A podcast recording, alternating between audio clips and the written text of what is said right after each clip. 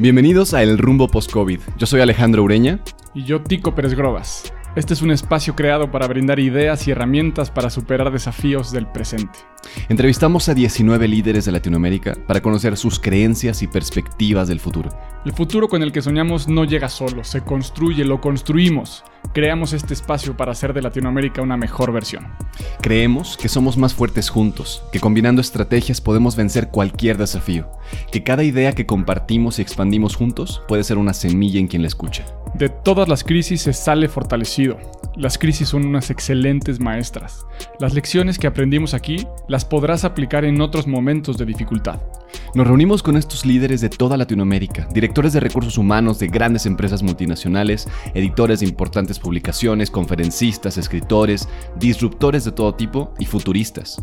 Y lo hicimos para entregarte las mejores perspectivas, las tácticas y estrategias para generar cambios profundos en tus equipos, en tu liderazgo y en tu visión. Acompáñanos a lo largo de estas entrevistas. Comenzamos.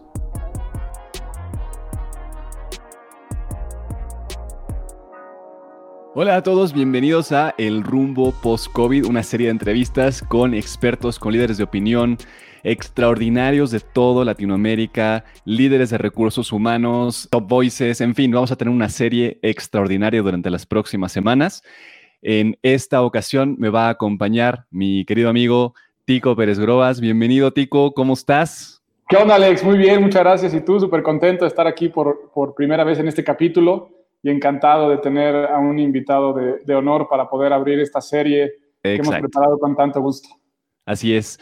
Hoy tenemos a Leo Piccioli, LinkedIn Top Voice 2018. Él es un, bueno, es un empresario y un líder de opinión con un espíritu disruptivo, eh, creativo, es un obsesivo de la transparencia y, bueno, tiene un podcast que además es un libro, es un híbrido muy, muy curioso y bueno, es un personaje extraordinario. ¿Cómo lo introducirías tú, Tico? Pues a mí me gusta mucho, como, como él lo ha dicho a veces, como un ex nerd, como un ex economista y ahora un referente con respecto al liderazgo, una persona que nos ha puesto a pensar sobre la postura de, ser líder y la parte incómoda, ¿no? Incluso eh, es una persona que pone el dedo en la llaga para preguntarnos acerca de nuestros roles, lo que queremos y sobre todo siempre eh, muy ligado a la ciencia ficción, pensando en cómo puede ser y cómo podemos construir un futuro distinto. Exacto. Pues vamos a darle la bienvenida a Leo Piccioli. Bienvenido, mi querido Leo, ¿cómo estás? Hola, ¿cómo les va? Bueno, gracias por esa intro tan, tan linda y completa. ¿Cómo les va, Alex Tico? ¿Todo bien? Súper bien, muy, contentos De, de, iniciar esta serie, este experimento. La intención es, pues, compartir, charlar respecto al futuro, ¿no? ¿Qué es lo que depara el futuro? Creo que lo, hemos hablado, te hemos escuchado en diferentes conferencias y en diferentes entrevistas que tú has hecho.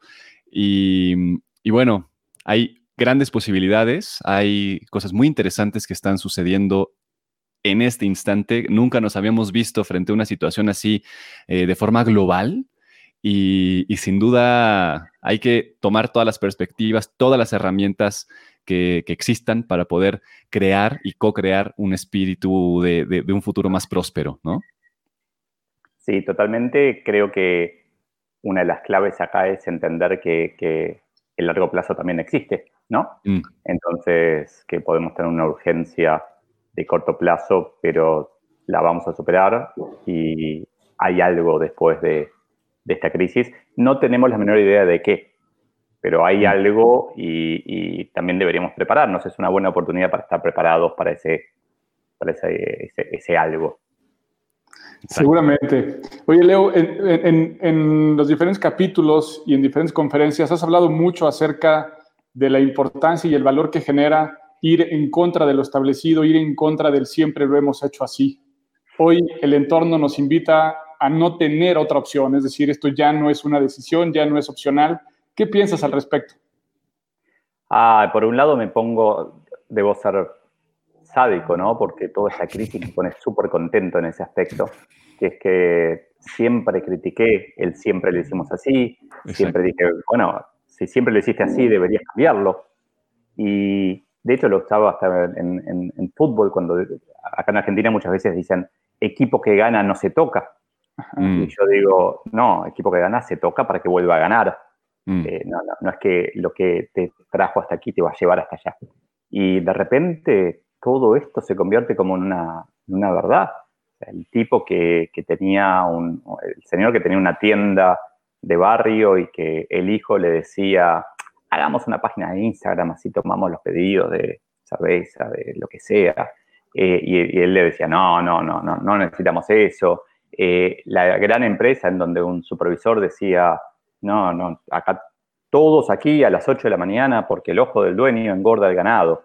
Mm. Eh, y, de repente obligado ese mismo señor a, a vivir con sus reportes tal vez en pijama, en calzones, tal vez viendo Netflix mientras están haciendo su trabajo. Y me imagino la desesperación de ese tipo que, que formado, criado en el siglo XX con los parámetros más tayloristas, fordistas, en donde el tipo fue mm. así cuadradito, perfecto para, para ese siglo, eh, que, que, supervisaba y realmente hacía que las cosas sucedan y tenía toda la verdad, y de repente no sabe qué está haciendo su gente. Aquel tipo que controlaba el horario para ir al baño, del ejecutivo, del vendedor en call center. No, no, está, te fuiste a fumar demasiado, demasiado tiempo.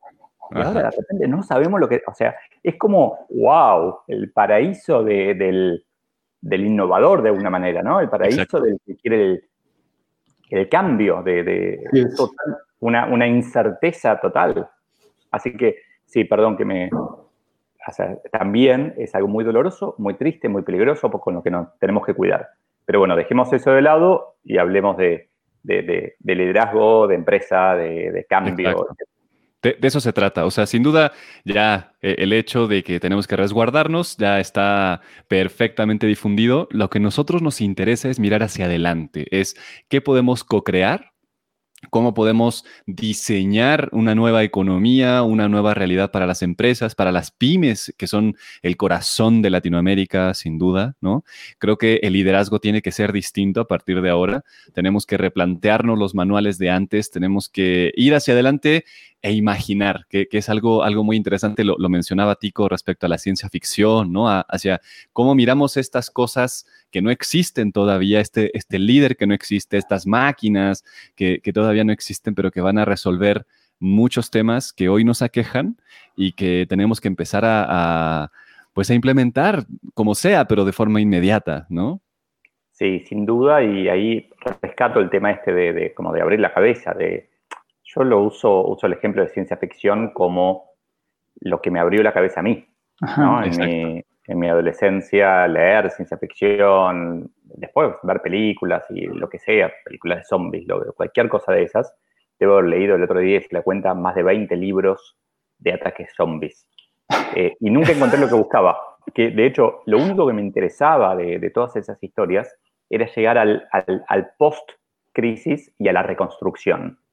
Que, de alguna manera, bueno, no pude llegar en las novelas, mm. voy a llegar en la vida real o sea, como, bastante, como bastante análogo, eh, pero lo que creo que, un aprendizaje que nos tenemos que llevar de acá es que esa idea absurda que alguien a veces nos dice, tal vez la tenemos que escuchar.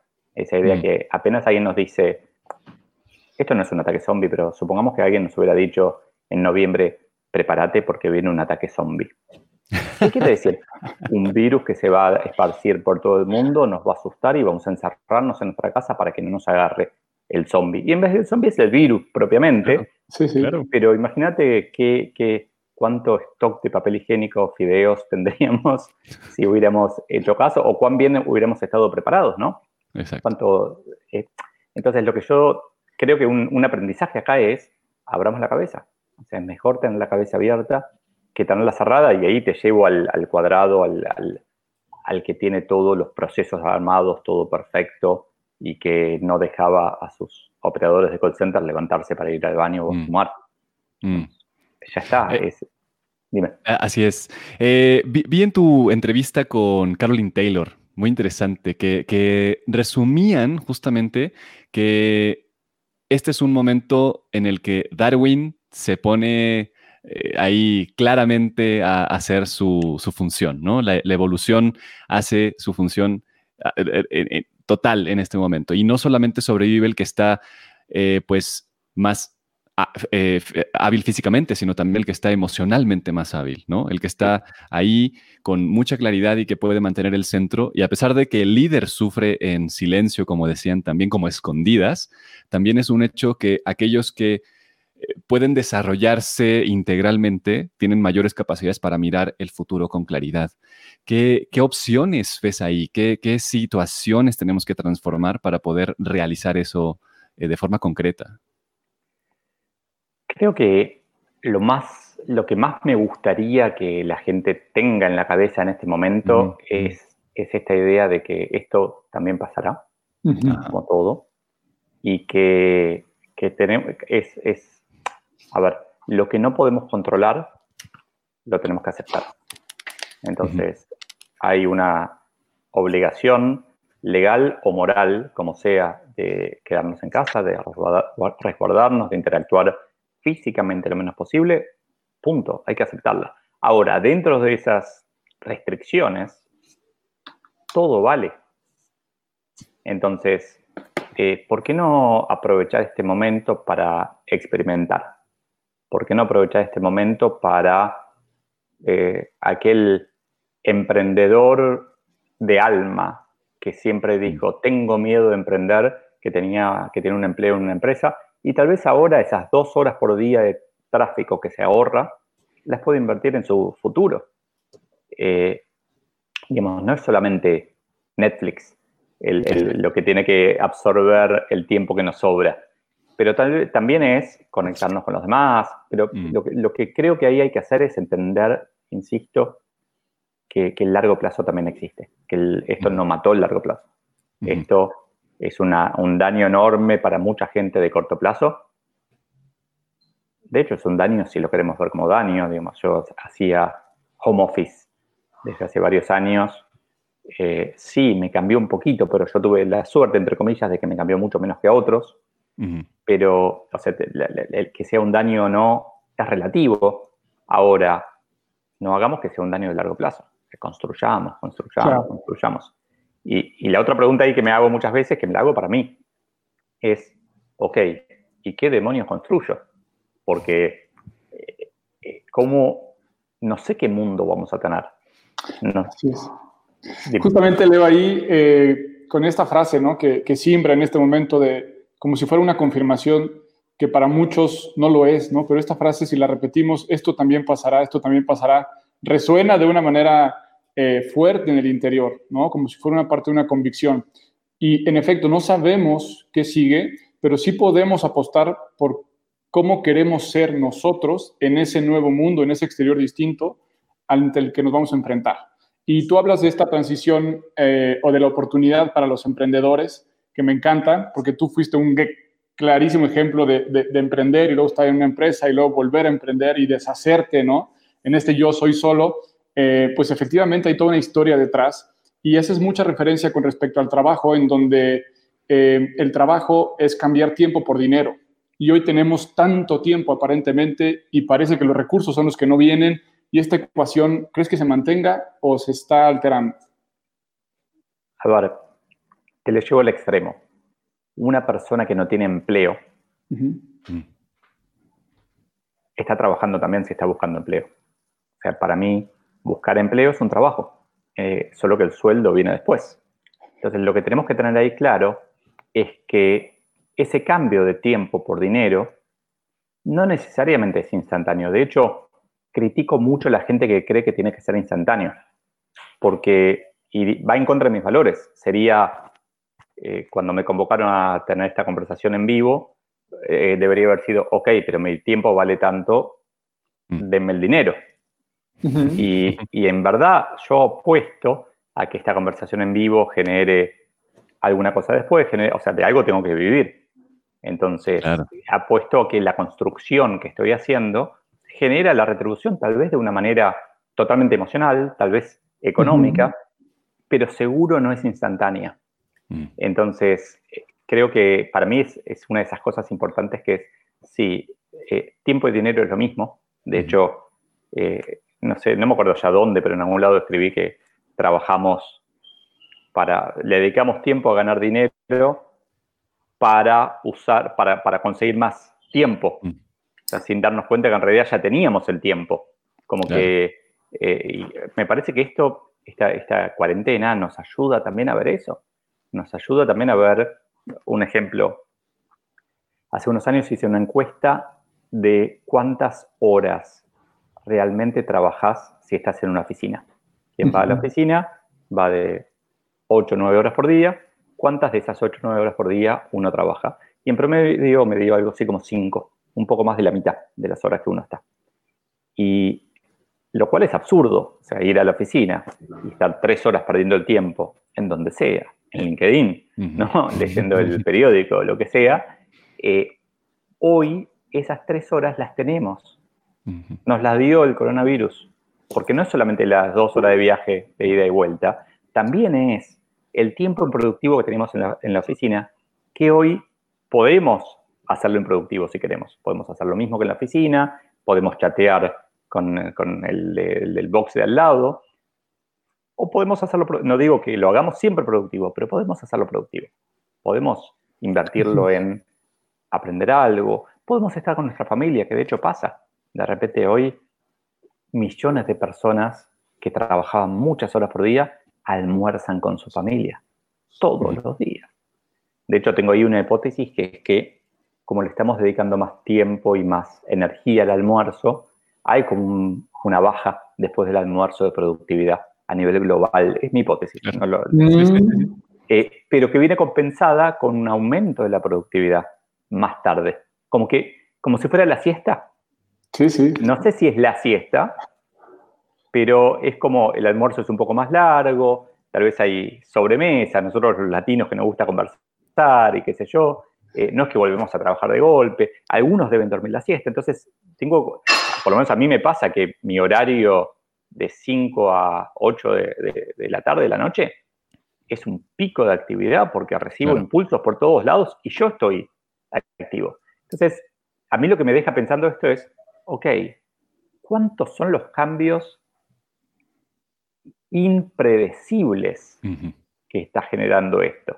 Y ni, ni que decir de eh, negocios enteros, no sé, ¿vamos a volver al cine alguna vez? Mm. O tengo un conocido que tiene edificios de oficina para alquilar. ¿Qué va a pasar con eso cuando realmente, o sea, cuando podamos volver a una empresa, ¿vamos a volver a una empresa, a una oficina? Entonces, creo que hay muchísimas incógnitas y, volviendo al tema original, podemos paralizarnos, agarrar y decir, hay muchas incógnitas, no hago nada. Ayer entrevisté a un, profesor que me decía, una opción a paralizarnos es correr como locos. Vamos a agarrar y empezar a correr. Pero si es un laberinto, nos vamos a empezar a chocar. No, ¿cómo se sale de un laberinto? Apoyar la mano derecha en la pared y caminas.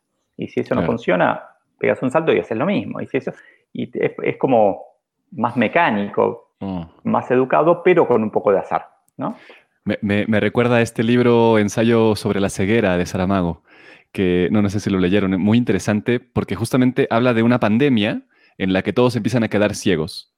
Y, justo cuando estabas hablando de esto de que para salir de un laberinto había que tocar la pared, bueno, es, una cosa que hacen en un momento del libro. Y leí hace un tiempo un artículo en el cual utilizaban una comparativa entre esto que, decía Saramago de, de, esta expansión de una pandemia terrible y, las oportunidades, porque empieza a crear un aspecto social eh, totalmente distinto. Las cosas empiezan a valer otra. O, sea, eh, las cosas cambian de valor. Lo que antes creías que era muy valioso ya no lo es.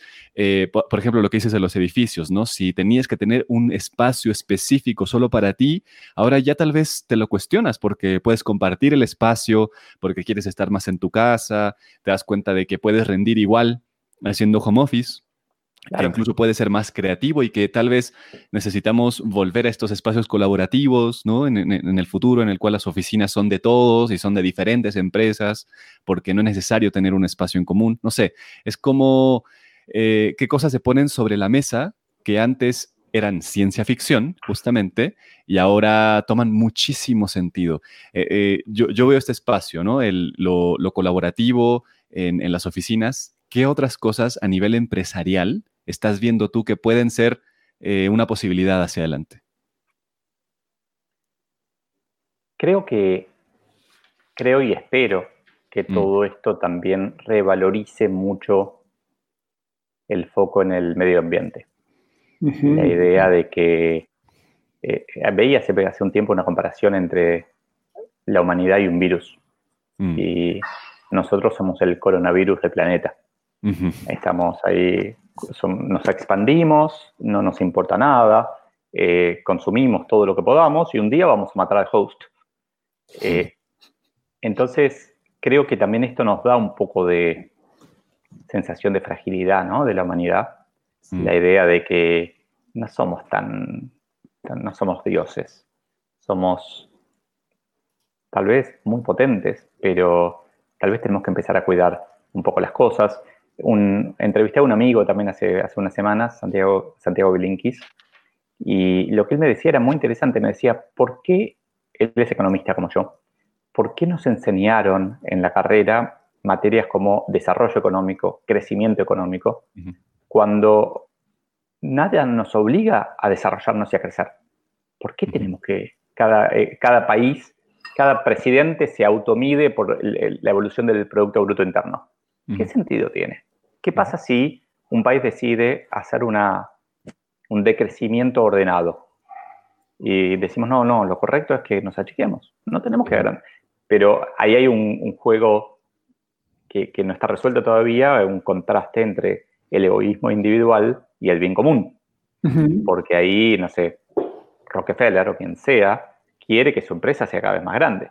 Pero también, o sea, eh, es como algo no resuelto que tal vez, que es, lo mismo que pasa nosotros tres, si queremos maximizar nuestra felicidad de corto plazo, deberíamos salir. O sea, salgamos ahora, vayamos a pasear, a andar en bicicleta, a correr, a jugar a la pelota, hacer lo que sea, porque total, no somos grupo de riesgo, no pasa nada. Y no, antes de que alguien haga el chiste, no soy grupo de riesgo. Todavía. todavía no. Todavía no. pero desde lo individual maximizamos nuestra felicidad en el corto plazo haciendo lo que se nos canta. Pero hoy estamos sometiendo esa voluntad individual a una necesidad social. Entonces, eso me da esperanza de que las marcas, las empresas le den más bolilla a esto, eh, el hecho de que los futuros de petróleo hayan sido negativos por un par de días y de que el, consumo de petróleo se haya ido al, demonio a nivel mundial, me da esperanza también de que nos demos cuenta de que no tiene tanto sentido ser una, civilización basada en, chuparle los restos fósiles al planeta. Eh, entonces, todas esas cosas a ver, sin duda va a mejorar un poco todo esto, sin duda, no tengo absolutamente ninguna duda. Mm. Es una cuestión de grados. Pero eh, el, a ver, creo que en las empresas también va a cambiar otra cosa que es, eh, hay, yendo a la, caricatura que hice de ese supervisor que no te dejaba ni ir al baño, eh, hay un estilo de liderazgo para el cual esto es la sentencia de muerte. Es el liderazgo en el, libro, en el podcast, hablo del líder guerrero, el líder empático. El liderazgo guerrero, el liderazgo del tipo que sabe todo y que dice así, porque yo, y con este dedo está señalando de dónde viene su poder, eh, mm. y que, nunca dice, no sé, no tiene humildad, no pregunta, o sea, cuando hace preguntas retóricas, ¿quién me acompaña a la victoria? No dice, ¿cómo hacemos para llegar a la victoria? ¿Qué pensás vos? ¿Qué cosas raras podrían pasar? ¿Qué, pandemias nos esperan? No, dice, ¿quién me acompaña? Y dice, tú a la azotea, tú para allá. De alguna manera, ese liderazgo no es que murió, porque yo quiero que mi cirujano sea así. Yo no ah. quiero un cirujano empático que escuche a todos los enfermeros y enfermeras y asistentes y, mm. y, que en, en, el medio de una crisis, si me estoy desangrando, coseme, no hace lo que haga falta. Eh, no quiero un bombero en el medio de un incendio. Eh, ah, preguntáis por qué tenés sí, que, eso que me transmite tu cara, ¿qué te está pasando hoy? No, me, no, no, apagame el incendio. Entonces, hay, hay, hay momentos, ¿no? Pero ese era el, el, el, el estilo predominante en la mayor parte del siglo XX. Y lo vemos en la política. también. O sea, lo vemos en, Pero es paradójico porque es un estilo que más allá de, tal vez vieron Corazón Valiente, eh, el discurso de William Wallace diciendo cómo van a... Eh, más allá de, que nos gusta mucho, nos emociona eso, terminamos admirando al otro estilo. cuando yo pregunto ¿quién, a qué líder admiran, primero, políticos en general ninguno, pero políticos del pasado sí. A Mandela o a Gandhi mm. los admiramos. Mm. Pero ¿por qué los admiramos? ¿Porque tenían todas las verdades o porque mm. sufrieron por una causa? Entonces creo que lo, lo, que admiramos es ese coraje, ¿no? Ese, Creo que llevándolo a la pregunta reciente, creo que eso se aplica a las marcas. Las marcas que sufran por una causa, ejemplo, eh, una empresa que diga, eh, no voy a usar más productos derivados del petróleo porque es malo para el planeta y por eso voy a ganar menos dinero. O voy a vender menos porque voy a tener que subir los precios para poder pagar esos costos extras. Y la verdad es que yo, a ver, tal vez elija comprar por porque compro la causa, no porque compro el producto. Exacto. Creo que es una oportunidad, es algo que venía pasando. Eh, en muchas cosas esta crisis acelera cosas que venían pasando. Así que, Totalmente. insisto, no sé, me, duele decir que está bueno todo esto, pero tiene una parte súper positiva. Justamente en este mismo sentido y, citándote por ahí en algún capítulo, se está acelerando la aceleración.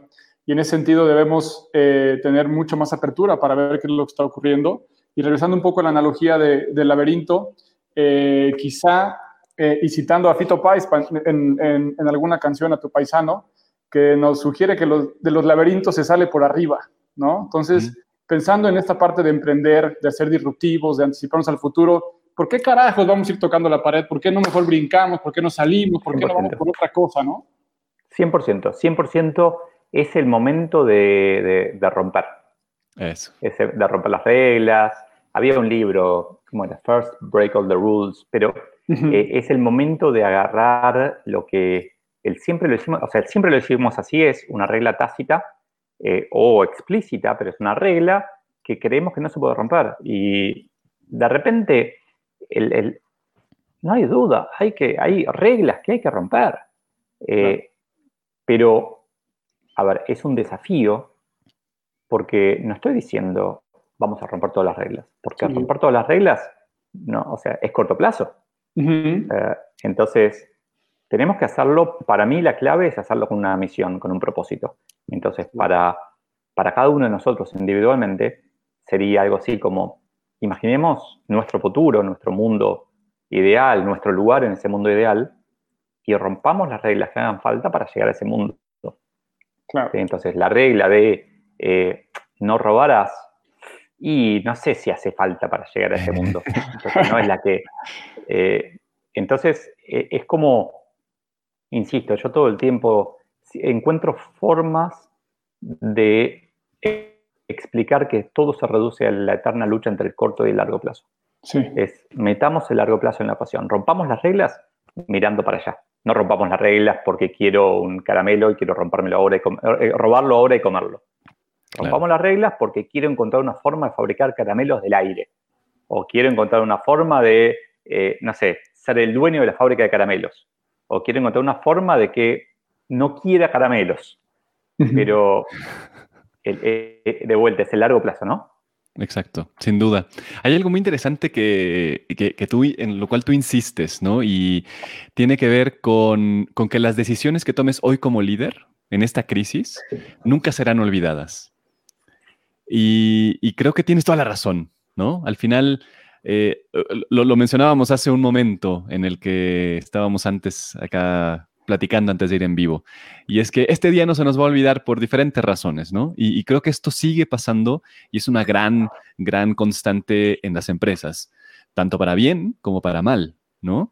las acciones del momento, y nosotros insistimos en eso también eh, en, nuestras charlas y con los clientes, es los siguientes 40 días, las acciones de los siguientes 40 días determinarán los siguientes años. Y así, eh, de alguna forma, también nos recordamos que la responsabilidad es total. O sea, tenemos que hacernos plena, plenamente responsables de nuestras acciones en cada momento, porque todo va a impactar. ¿Cómo lo ves tú hacia el futuro? Eh, sí, sin duda, creo que es una oportunidad fantástica de, a ver, de vuelta, si miramos a largo plazo, de generar un impacto. A ver, pensémoslo así. En dos años, ¿en qué empresa? A ver, ¿cuál es la empresa de la que te sentirías orgulloso? O sea, ¿cuál es la reacción durante la cuarentena de la empresa de la que te sentirías orgulloso? porque como no nos vamos a olvidar, no nos vamos a olvidar de, las empresas tampoco. Pero aparte te agrego otro dato y, a la gente no le gusta cuando lo digo, pero esta no es la última pandemia. Entonces, eh, si hoy mi empresa, acá en, en, argentino decimos me ningunea, me ignora y se olvida de mí como empleado durante esta pandemia y no hace nada para cuidarme, ni siquiera decirme que no puede hacer nada, porque mm. siempre hay algo para hacer. Por lo menos decir, mira, no tengo los recursos para ayudarte, me encantaría hacerlo. Pero mm. no hace nada y yo sé que va a haber otra pandemia. Yo voy a estar buscando consciente o inconscientemente otro, otro empleo, algún otro lugar en donde me sienta más cuidado. La contraparte es válida también. Entonces, eh, si queremos que nuestros empleados quieran trabajar con nosotros, hay formas terriblemente eficientes de hacerlas en una crisis. Estar presente. El otro día, otra entrevista, alguien me decía, ya no, no hay que preguntar cómo estás solamente, hay que preguntar dónde estás, con quién estás, cómo están ellos. Te estás encerrado con gente. Entonces, como estén ellos, afecta cómo está mi empleado. Preguntemos, seamos curiosos, empaticemos. ¿Qué necesitas? Hablé con, una empresa que, que, voy a dar una conferencia ahora dentro de poquito y me decían, la, última conferencia que dimos fue de ergonomía, cómo estar físicamente mejor en el trabajo, en el trabajo en casa, ¿no? Porque después otra, ahora me voy acordando, otra que mandó las sillas a sus empleados, sus sillas de ah. oficina las mandó, otra, digamos, es como si yo soy el dueño de esa oficina, digo, la pucha, ni siquiera las sillas dejaron. No vuelven más a la oficina. ¿No? Pero como las sillas de oficina eran buenas, yo tengo sillas de oficina de oficina en casa, o sea, sillas eh, buenas, pero la mayoría de la gente que, trabaja en una oficina no tiene una silla para trabajar en su casa. Entonces, eh, son miles de detalles que, que, que, no es solamente con empleados, también es con clientes. Leía un caso no me acuerdo en qué ciudad de Estados Unidos, de un gimnasio. Los gimnasios están fritos. Pero este gimnasio dijo, yo tengo un problema serio. ¿Qué puedo hacer? Y le escribió a todos sus socios un mail ofreciéndoles pasar a buscar las máquinas. No. Te presto la máquina. Tu único requisito es cuidarla y devolvérmela. Entonces agarró, a ver, eh, la demanda, por lo menos acá en, en mi barrio, he visto gente con las, las yoga mats, eh, gente comprando en Mercado Libre pesas. Sí, sí, sí, eh, la demanda de ese tipo. Bueno, estos tipos, el gimnasio dijo, ¿las voy a tener ahí muertas de risa las máquinas? No, se las presto a mis clientes. O sea, para que, ese gimnasio, ¿qué relación construyó con esos clientes? Maravillosa. Además de que después tiene una oportunidad, un way out, si un día quiere cerrar, ya las tiene colocadas a las máquinas, ¿no? Claro. Pero, creo que eh, sí, con esto de las de, las reglas, es el momento de hacer las cosas distintas. Es el momento de romper todo y decir, ok, cambiamos todo. Justo, y, pensando en estas decisiones, la responsabilidad, eh, también hablas mucho acerca de, este concepto muy eh, de, de, Kaufman, ¿no? En el sentido de pasar de víctima a protagonista, de poder asumir esta realidad, de poder ser el dueño, donde siempre tenemos una posibilidad de decidir. Y también hablas de, que ser eh, CEO es como algo sobrevalorado. Y también el odio de las infografías de este típico jefe versus líder. Y me encanta en esta pirámide que haces como jerárquica de decir, eh, ser líder es mejor que ser jefe, pero ser empleado es mejor que ser jefe también. ¿no? Hoy creo que esos jefes de las infografías eh, son precisamente los que salen castigados. Y pienso también en esta parte de la soledad del CEO, del líder, del, del director, en el que además de que está recibiendo esto que todos recibimos externamente, tiene que preocuparse, tiene que llamar y preguntar por los demás y posiblemente no le han llamado a él para decir cómo estás, qué necesitas, o posiblemente no ha tenido tampoco el tiempo para preguntárselo a sí mismo. Y al tener un equipo a tu cargo, es, me, resulta sumamente importante ver qué tipo de, de herramientas, de recursos le puedes recomendar a estas personas para que ellos puedan estar lo mejor posible para atender tantas demandas y solicitudes que tiene al exterior y convertirse en la mejor versión posible de este líder que no tenía antecedente para practicar. Creo que lo que más impacto puede generar eh, es tratar de buscar la empatía, buscar eh, entender al otro. Creo que muchas veces áreas de recursos humanos en muchas empresas que conozco tratan de convencer a sus empleados mm. de algo. De, convencerlos de que darles manzanas todas las mañanas los hace felices, o de convencerlos de que contesten que sí a todo en la encuesta de clima, o de convencerlos que, en realidad no, no se equivocaron cuando le quitaron el sueldo, no fue un error. Como que la primera reacción es tratar de decirles, no, lo que hicimos nosotros está bien. Eh, pero, pero es algo humano, no es que es el área de recursos humanos. Nosotros, cuando dos personas se sientan a conversar, muchas veces, cuando hay una diferencia de ideas, uno trata de convencer al otro.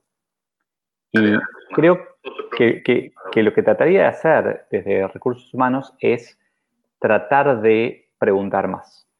Mm. la clave para empatizar para mí es preguntar. Eh, un ejemplo, ayer a la mañana hicimos un, Estamos haciendo experimentos con distintas personas para aprender y aportar y ayudar en distintos lugares. Hicimos un webinar para mayores de 50 años. Ah, genial. Lo hicimos a las 8 de la mañana de Argentina, que era parte del desafío, era gente que quería reinventarse laboralmente. Para nosotros, el primer paso a reinventarte laboralmente, sobre todo si estás en un momento en donde no tenés un empleo, es empezar temprano. Punto, disciplina. Lo primero que necesitas, bueno, lo hicimos a las 8 de la mañana. hicimos una cosa curiosa que, ya la había probado otra vez, pero ahora la voy a meter siempre en mis, en mis charlas, que es la entrada en calor. Mm. Eh, antes de empezar la, charla, el webinar, hicimos por chat muchas preguntas. Estas preguntas que muchas veces hacemos en, un Instagram Live o que las vemos de dónde están, desde dónde se conectan, etc. Un par de esas, pero muchas más. Hicimos 10 minutos de, ok, tipiemos, veamos cómo están. Y eso generó dos cosas. Por un lado, generó un engagement mucho mayor, como que la gente ya sabía tipear, ya sabía cómo usar era Zoom, todos sabemos usar Zoom, uno asume, pero nos aseguramos de eso. Pero sobre todo, para nosotros que íbamos a, exponer, sabíamos cómo se sentía la gente. Nos hizo mucho más fácil la vida porque la charla de uno, eh, más cuando estás lejos, no, no puede ser plug and play, no es llamar a un empleado de la, compañía y decirle a, y al otro decirle a, no, es al revés, es llamarlo, decirle, hola Tico, ¿cómo estás? Y escucharlo. Esa es mm. la clave. O sea, llamarlo, y, o sea, hacerle tres, cuatro preguntas y escucharlo. Eh, de hecho, desvalorizo mucho las, encuestas con preguntas cerradas por eso, porque mm. no me dan la riqueza. O sea, claro, las encuestas con preguntas abiertas son súper difíciles de interpretar. Lo mismo en un llamado. llamar y decir, está, de 1 a 10, ¿cómo estás? 7. Bueno, muchas gracias. No, no me interesa el 7. Me interesa qué es lo bueno y qué es lo malo. O sea, qué lo llevó a 7 de bueno y qué le falta, los tres que le faltan para, para mejorar. Entonces, creo que ahí la, oportunidad que tenemos, todos los que tenemos responsabilidad sobre gente, sea cross, la gente de recursos humanos, o, líderes, jefes o lo que sea, eh, es escuchar más. Porque aparte, ahí voy a, habría que hacer un estudio, ¿no? Pero apuesto que en cualquier empresa de más de 10.000 empleados, uno predijo la pandemia. Por supuesto, o más, mucho más de uno. Claro, entonces, eh, a ver, yo que soy, con esto que nombrabas a Fred Kaufman, a veces peco de hiperprotagonista, y este, este es un ejemplo, si yo fuera líder de una empresa, claro, si yo fuera líder de una empresa diría, ¿cómo no me di cuenta que Juancita, que está allá en la otra punta, se dio cuenta de la pandemia un mes antes que los demás. Si la hubiera escuchado, y, no es la solución no es agarrarla y promoverla y decirle a partir de ahora sos el, el, oráculo. No, la solución es cambiar la actitud y escuchar más a la gente. Y no solamente escuchar yo más a la gente, que mi equipo escuche más a la gente. Porque eso, eso es otra cosa que pasa. El gerente general escucha a su equipo, pero no los incentiva a escuchar a sus equipos. Entonces, tiene que ir en cascada. Tenemos que construir organizaciones mucho más oyentes, oidoras, mucho más empáticas, mucho más interesadas, mucho más de hacer preguntas. Eh, mm. y, ese mismo paralelismo que hablábamos del, líder con el dedo levantado o el líder preguntando, es la organización que mm. tiene todas las respuestas o la organización que hace las buenas preguntas. Para mí esa es como la diferencia. Hay, una cosa interesante ahí, eh, Adam Grant, en este libro original, es que, a mí me encanta. Em, habla de la ceguera de grupo, ¿no? De cómo muchas veces en las organizaciones a nivel gubernamental o, en empresas, siempre hay uno que mira el riesgo, siempre hay un original que mira hacia adelante, mira el futuro, como tú le estás diciendo, pero estamos tan acostumbrados a llevar el status quo, ¿no? A querer pertenecer a, no levantar la mano por miedo o, por, porque no, no sabemos si va a ser tomado en cuenta, no queremos ser los disidentes, no queremos ser los señalados. Yo siento que hay un tema eh, previo que tiene que ver con generar la confianza, ¿no? Porque estoy, yo, concuerdo mucho y, reitero, no es solo uno. En empresas pequeñas, en empresas de 50 personas, seguramente hubo uno también que dijo, mm, tal vez deberíamos empezar a implementar una estrategia de home office, tal vez deberíamos de hacer un business continuity plan, tal vez deberíamos de ahorrar, tal vez deberíamos de, e, etcétera, ¿no? Y sin embargo, como no existe esta confianza amplia, desarrollada, en la cual todos pueden hablar, todos pueden opinar y, dar, eh, porque al final no tienes miedo de ese jefe arriba que te va a juzgar y te va a limitar. Al, final hay una gran posibilidad ahora, ¿no? De, crear una organización mucho más neuronal, en la cual podemos ser más resilientes, en la cual podemos comunicarnos ampliamente y justamente esto, ¿no? De, aceptar cuando alguien dice su opinión. Sí, y caemos en la eterna lucha entre el corto y el largo plazo, porque mm. una organización así, en el corto plazo, da peores resultados. Claro. Una organización así necesita disidencias y las mm. disidencias son caras. Mm. Necesita que eh, en lugar de decir vamos a construir allá, que alguien diga me gustaría construir allá, ¿qué opinan? Escucharlos y eso implica entre comillas, una pérdida de tiempo. Digo entre comillas porque lo más probable es que a largo plazo no sea una pérdida de tiempo. Claro. Eh, ahí me, aguanté 40 minutos sin citar ninguna película de zombies. Hablamos de eso, pero no cité ninguna. Voy a citar una. Por favor. a ver. World War Z, World War, eh, Guerra Mundial Z, Z, con Brad Pitt. Exacto. Eh, llegan a Jerusalén y Jerusalén es una de las únicas, de las únicas ciudades que no tienen eh, zombies dentro. Después cambia, pero en ese momento no sucumbieron a los zombies. Y investigan por qué y descubren que tenían esta regla, que es una regla que existe de verdad, que es que tienen el consejo de nueve sabios. Y como ya tantas veces al pueblo judío le pasó de que pase lo inesperado, tenían un décimo que tenía la obligación de ir en contra del group thinking. Wow. Si están todos de acuerdo en algo, este tipo tiene que decir lo opuesto. Y el tipo ese se dedicó a estudiar, en ese caso en la película, ¿no? Se dedicó a estudiar cómo podía ser que en realidad sí sea un ataque zombie. Porque todos decían esto, ¿no? o sea, no existen los zombies. Y ese tipo fue el que salvó a la ciudad, porque fue el que dijo, vieron y rapidísimo se dio cuenta y cerraron todo. No alcanzó porque después hubo problemas, ¿no? Porque si no, no tenemos películas. si no hay un conflicto terrible y no hay riesgo y no hay ataques. Pero de alguna manera es como eh, esta frase que, que, creo de, de Steve Jobs, que tenemos que abrazar al, loco, porque solo los locos cambian el mundo. O sea, nunca alguien demasiado cuerdo cambió el mundo. Siempre es un, un Elon Musk que dice, vamos a colonizar Marte. Ahora que lo pienso, si el verbo colonizar viene de Cristóbal Colón, cuando hagamos eso con Marte, ¿se llamará masquerizar? claro, buena pregunta, ¿no? A veces pues es su objetivo con inglés también. Colonize viene de colon. sí, sí, sí, Mira, es un buen. Sentido. Ya, ya, ya creaste un nuevo concepto. Un buen No, sí, eso, eso, es picholizar algo, así que voy a... ah, ah, otro, ese es otro, picholizar algo. claro, sigo inventando.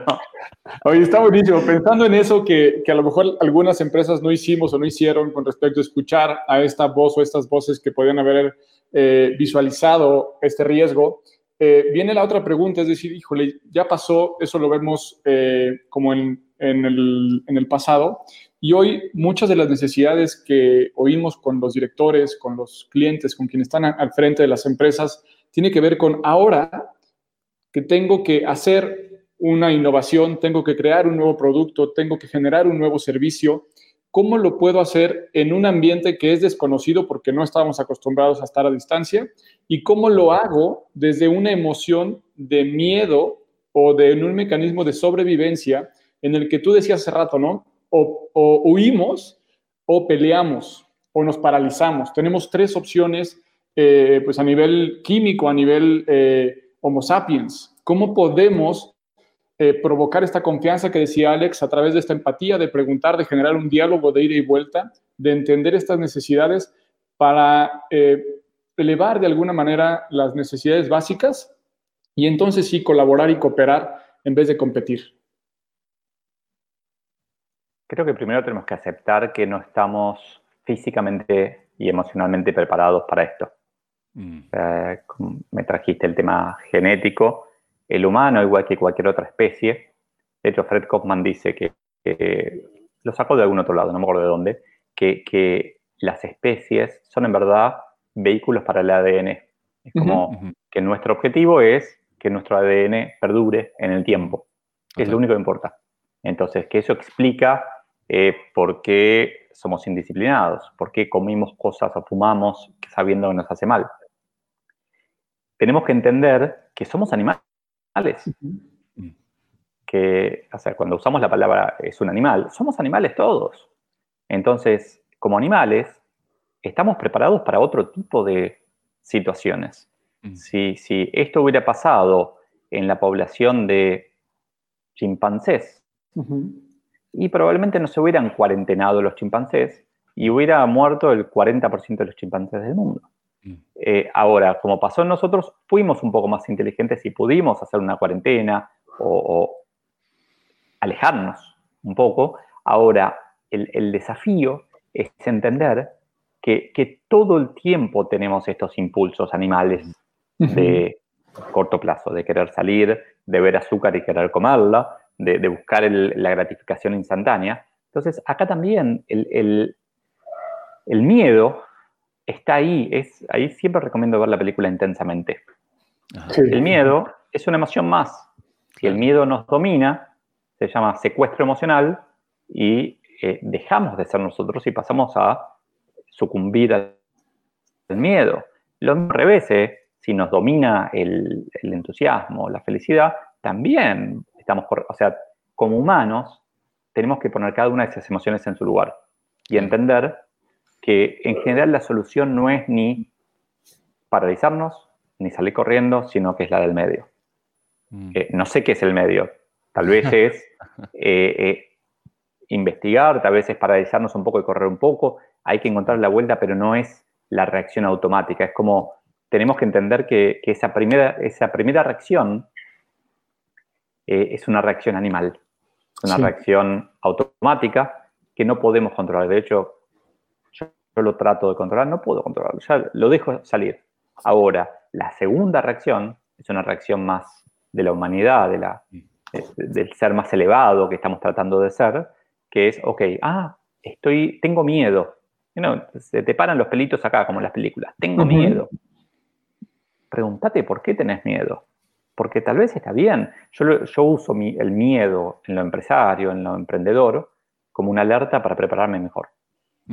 Cuando quiero hacer algo y digo, y siento miedo, ah, bueno, me voy a preparar mejor. Voy a investigar más, voy a revisar una vez más el artículo, la página o el libro o el audio, lo que sea. Eh, tengo miedo que no funcione. Ah, entonces lo voy a mejorar. Le pongo más garra.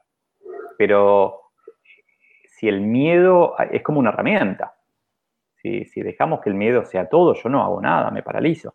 Eh, y de vuelta, es un momento para, a ver, eh, me encantaría poder hablar con gente que haya sido adulta en la pandemia del 18-19, difícil, pero yo me imagino que durante los próximos 10, 20 años vamos a acordarnos de esto.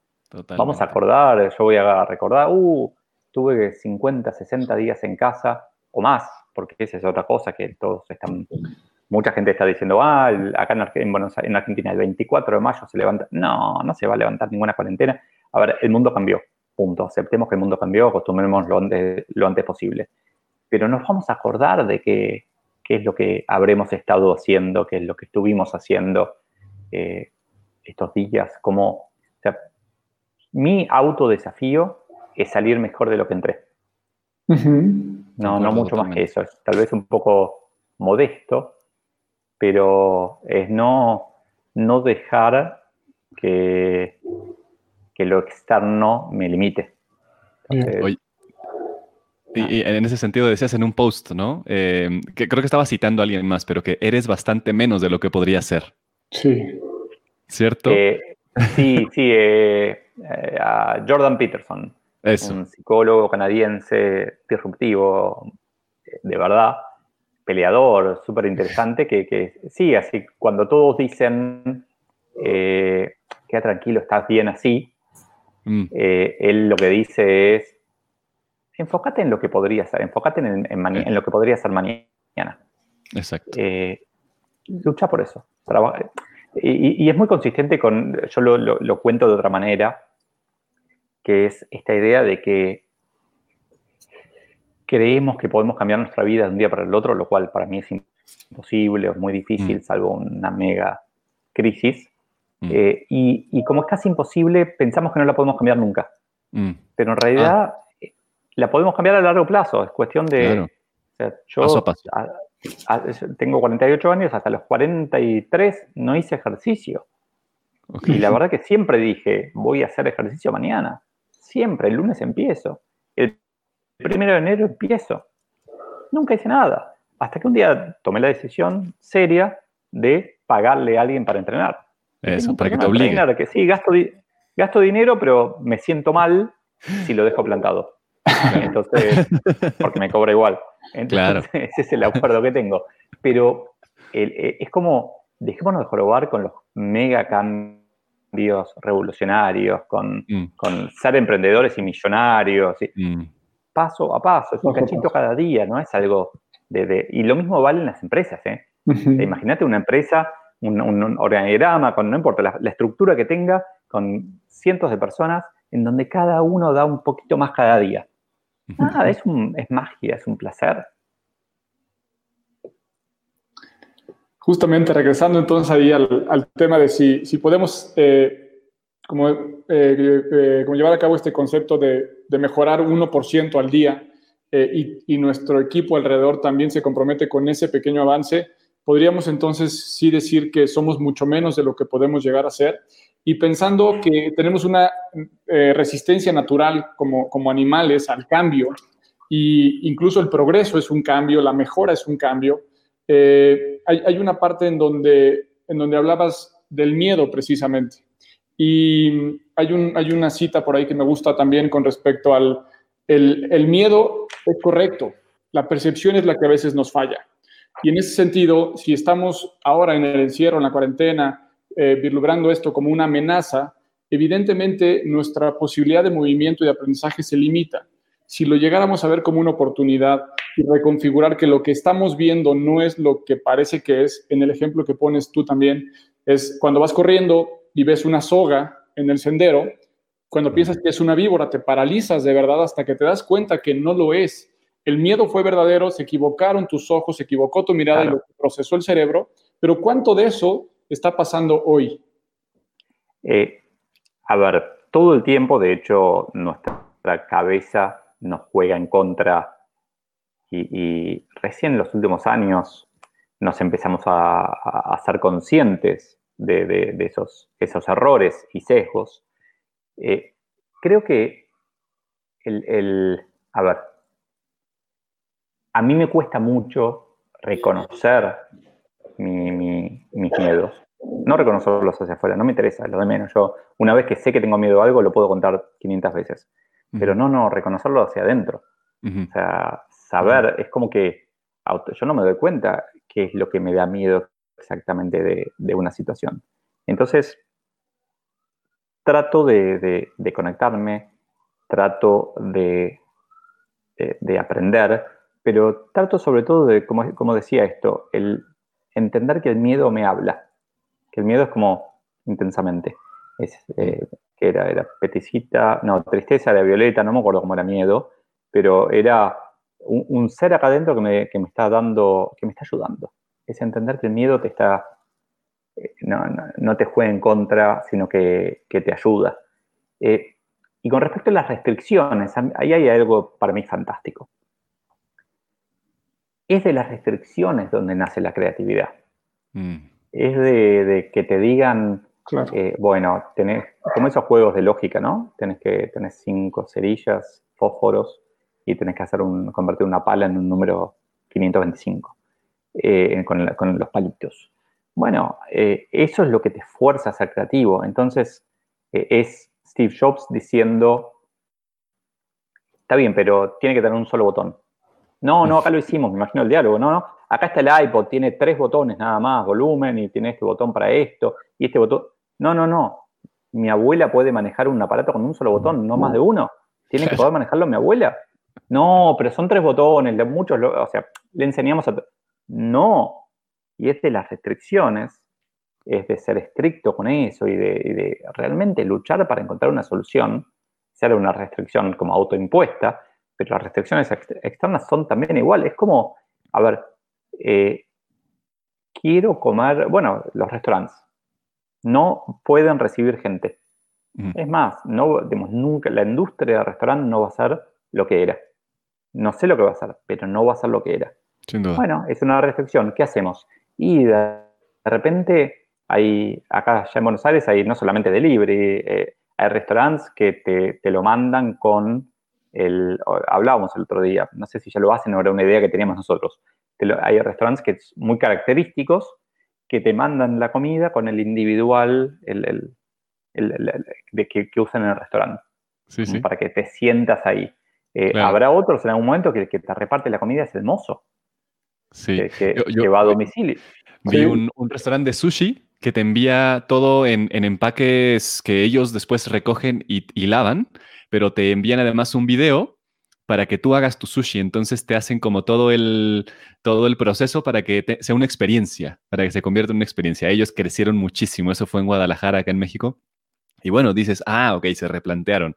Yo concuerdo totalmente con el tema de que la restricción eh, y cuando pasas a través de ese proceso interno del miedo, nos convertimos en algo distinto. Eh, y también cuando vamos profundo en el miedo y nos damos cuenta de si es real o si no es real, si, si, si tenemos alguna herramienta ya en, nuestros, en nuestra psique, en nuestra emocionalidad para tratar ese miedo, también crecemos y nos hacemos mejores, ¿no? Entonces creo que esa es una de las grandes oportunidades eh, en, esta, en esta crisis, en esta pandemia que nos hace restringirnos y que ojalá lo tomemos de una forma pues, más potente para ir totalmente. La buena noticia para mí es que es inevitable que aprendamos. Eso. O sea, aunque no quieras, aunque te resistas, vas a aprender. Mm. Mm. Eh, no es un deseo, o sea, es como, te va a pasar, listo, vas a salir mejor de esta pandemia que antes. Eh, el tema es que depende de la actitud, va a ser durísimo mm. o va a ser, no sé si placentero. Para mí está siendo relativamente placentero. Sí. Pero no quiero decirlo porque también tengo miedo de que eso sea como un. uno tiene ese pensamiento mágico que, ah. se cuida con lo que dice, como si lo que dice pudiera generar cambios en la realidad. Pero puede ser placentero también, no, no, no lo mm. veo como algo imposible, ¿no? Mm, sin duda. Leo, estamos llegando al final del tiempo que habíamos diseñado para la charla, pero tenemos cinco preguntas que queremos hacerte así, a ver qué, sucede, ¿no? De, Como asociación libre. Asociación libre totalmente. Y, bueno, a ver qué, qué surge. Me, pongo en, pose de asociación libre. En pose de perfecto. Muy bien. Primero, Lo primero que piensas cuando escuchas la palabra futuro. Largo plazo. Ok. ¿Cómo te imaginas el trabajo después de esta crisis el próximo año? Mucho más feliz.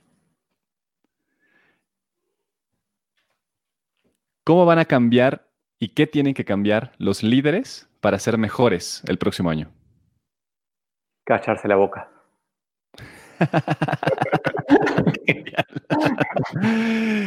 ¿En qué deben de poner atención las empresas ya para sobrevivir el próximo año? Escuchar al, distinto, al loco. ¿Cuáles son las eh, posiciones o, los empleos que van a ser obsoletos el próximo año? Voy a contestar otra pregunta. ¿Cuáles son las posiciones que van a ser obsoletas en algún momento? Todas. Ah, eso. No sé cuál es el, próximo, eh, el próximo año, no sé, eh, quién trabaje en un cine, quién mm. trabaje, pero no, no, no, no podría decirte mozo, un poco mozo, sí. Mm. Pero eventualmente todas. Todas van a ser eventualmente, sí, es interesante. De eso podríamos hacer otra charla. y qué cosa le va, o sea, qué lecciones le va a dejar el, coronavirus a la humanidad. Un baño tremendo de humildad. Claro. Muy bien, de saber, de saber que no sabemos una mierda. Exacto. pues justamente con, estas preguntas nos quedamos muy agradecidos y tenemos una última solamente para cerrar esta sesión con ganas de poder ampliar la conversación contigo en muchos otros momentos. Lo que quisiéramos es igual en este mood de la Asociación Libre es en una frase, en una idea, ¿con qué te quedas después de esta conversación? Que uno aprende, aprendí mucho de cosas, me dispararon ideas que tomé nota para e, eventualmente revisar la charla y, poder expandirlas, pero que, uno aprende siempre, que uno mm. aprende incluso de, aparte de la curiosidad de otros. Entonces, que, estemos en ese mood eh, está bueno. Así que, nada, gracias. Gracias a ti, Leo. Fue todo un lujo y un honor estar por aquí contigo abriendo este programa. Esperamos vernos muy pronto. Alex, un honor compartir contigo este espacio también. Para mí es un gusto. Eh, muchísimas gracias, Leo. Y pues sin duda, ¿no? Reiterar que la idea de que esto se expanda, pues es que tengamos más herramientas, al menos que nos, nos queden ideas, ¿no? Interesantes ahí que podemos ir, ir nutriendo para convertirnos en mejores personas. A través de ser mejores personas, crear mejores organizaciones y, bueno, seguir creciendo. Voy a, cerrar con una idea, ya que tocamos el tema de, la genética, ¿no? Y cómo somos como estos, em, eh, como, sí, como receptorios de, la genética. Eh, Elon Musk justamente decía algo muy interesante en una charla y es que además lo, más fundamental del ser humano es que somos receptores del flujo de la conciencia. Y de hecho, una de las razones por las cuales quiere llegar a Marte es porque si vienen los zombies, si viene el coronavirus, si se rompe el planeta, que lo más importante es que se mantenga el flujo de la conciencia, porque si existe el flujo de la conciencia, entonces podemos seguir creciendo invariablemente. Y creo que ahí hay mucho, mucho interesante y, que hemos tocado en esta charla. Son épocas muy lindas para estar vivos. Sí. Sin duda. que está bueno. Eh, Muchísimas gracias, muchachos. Que tengan un lindo día. Gracias a todos los que estuvieron por ahí. Así que un gusto. Hasta la próxima. todos los que ven la repetición. Nos vemos. Nos vemos en la próxima. Hasta luego. Chao, chao. Chao, chao, chao.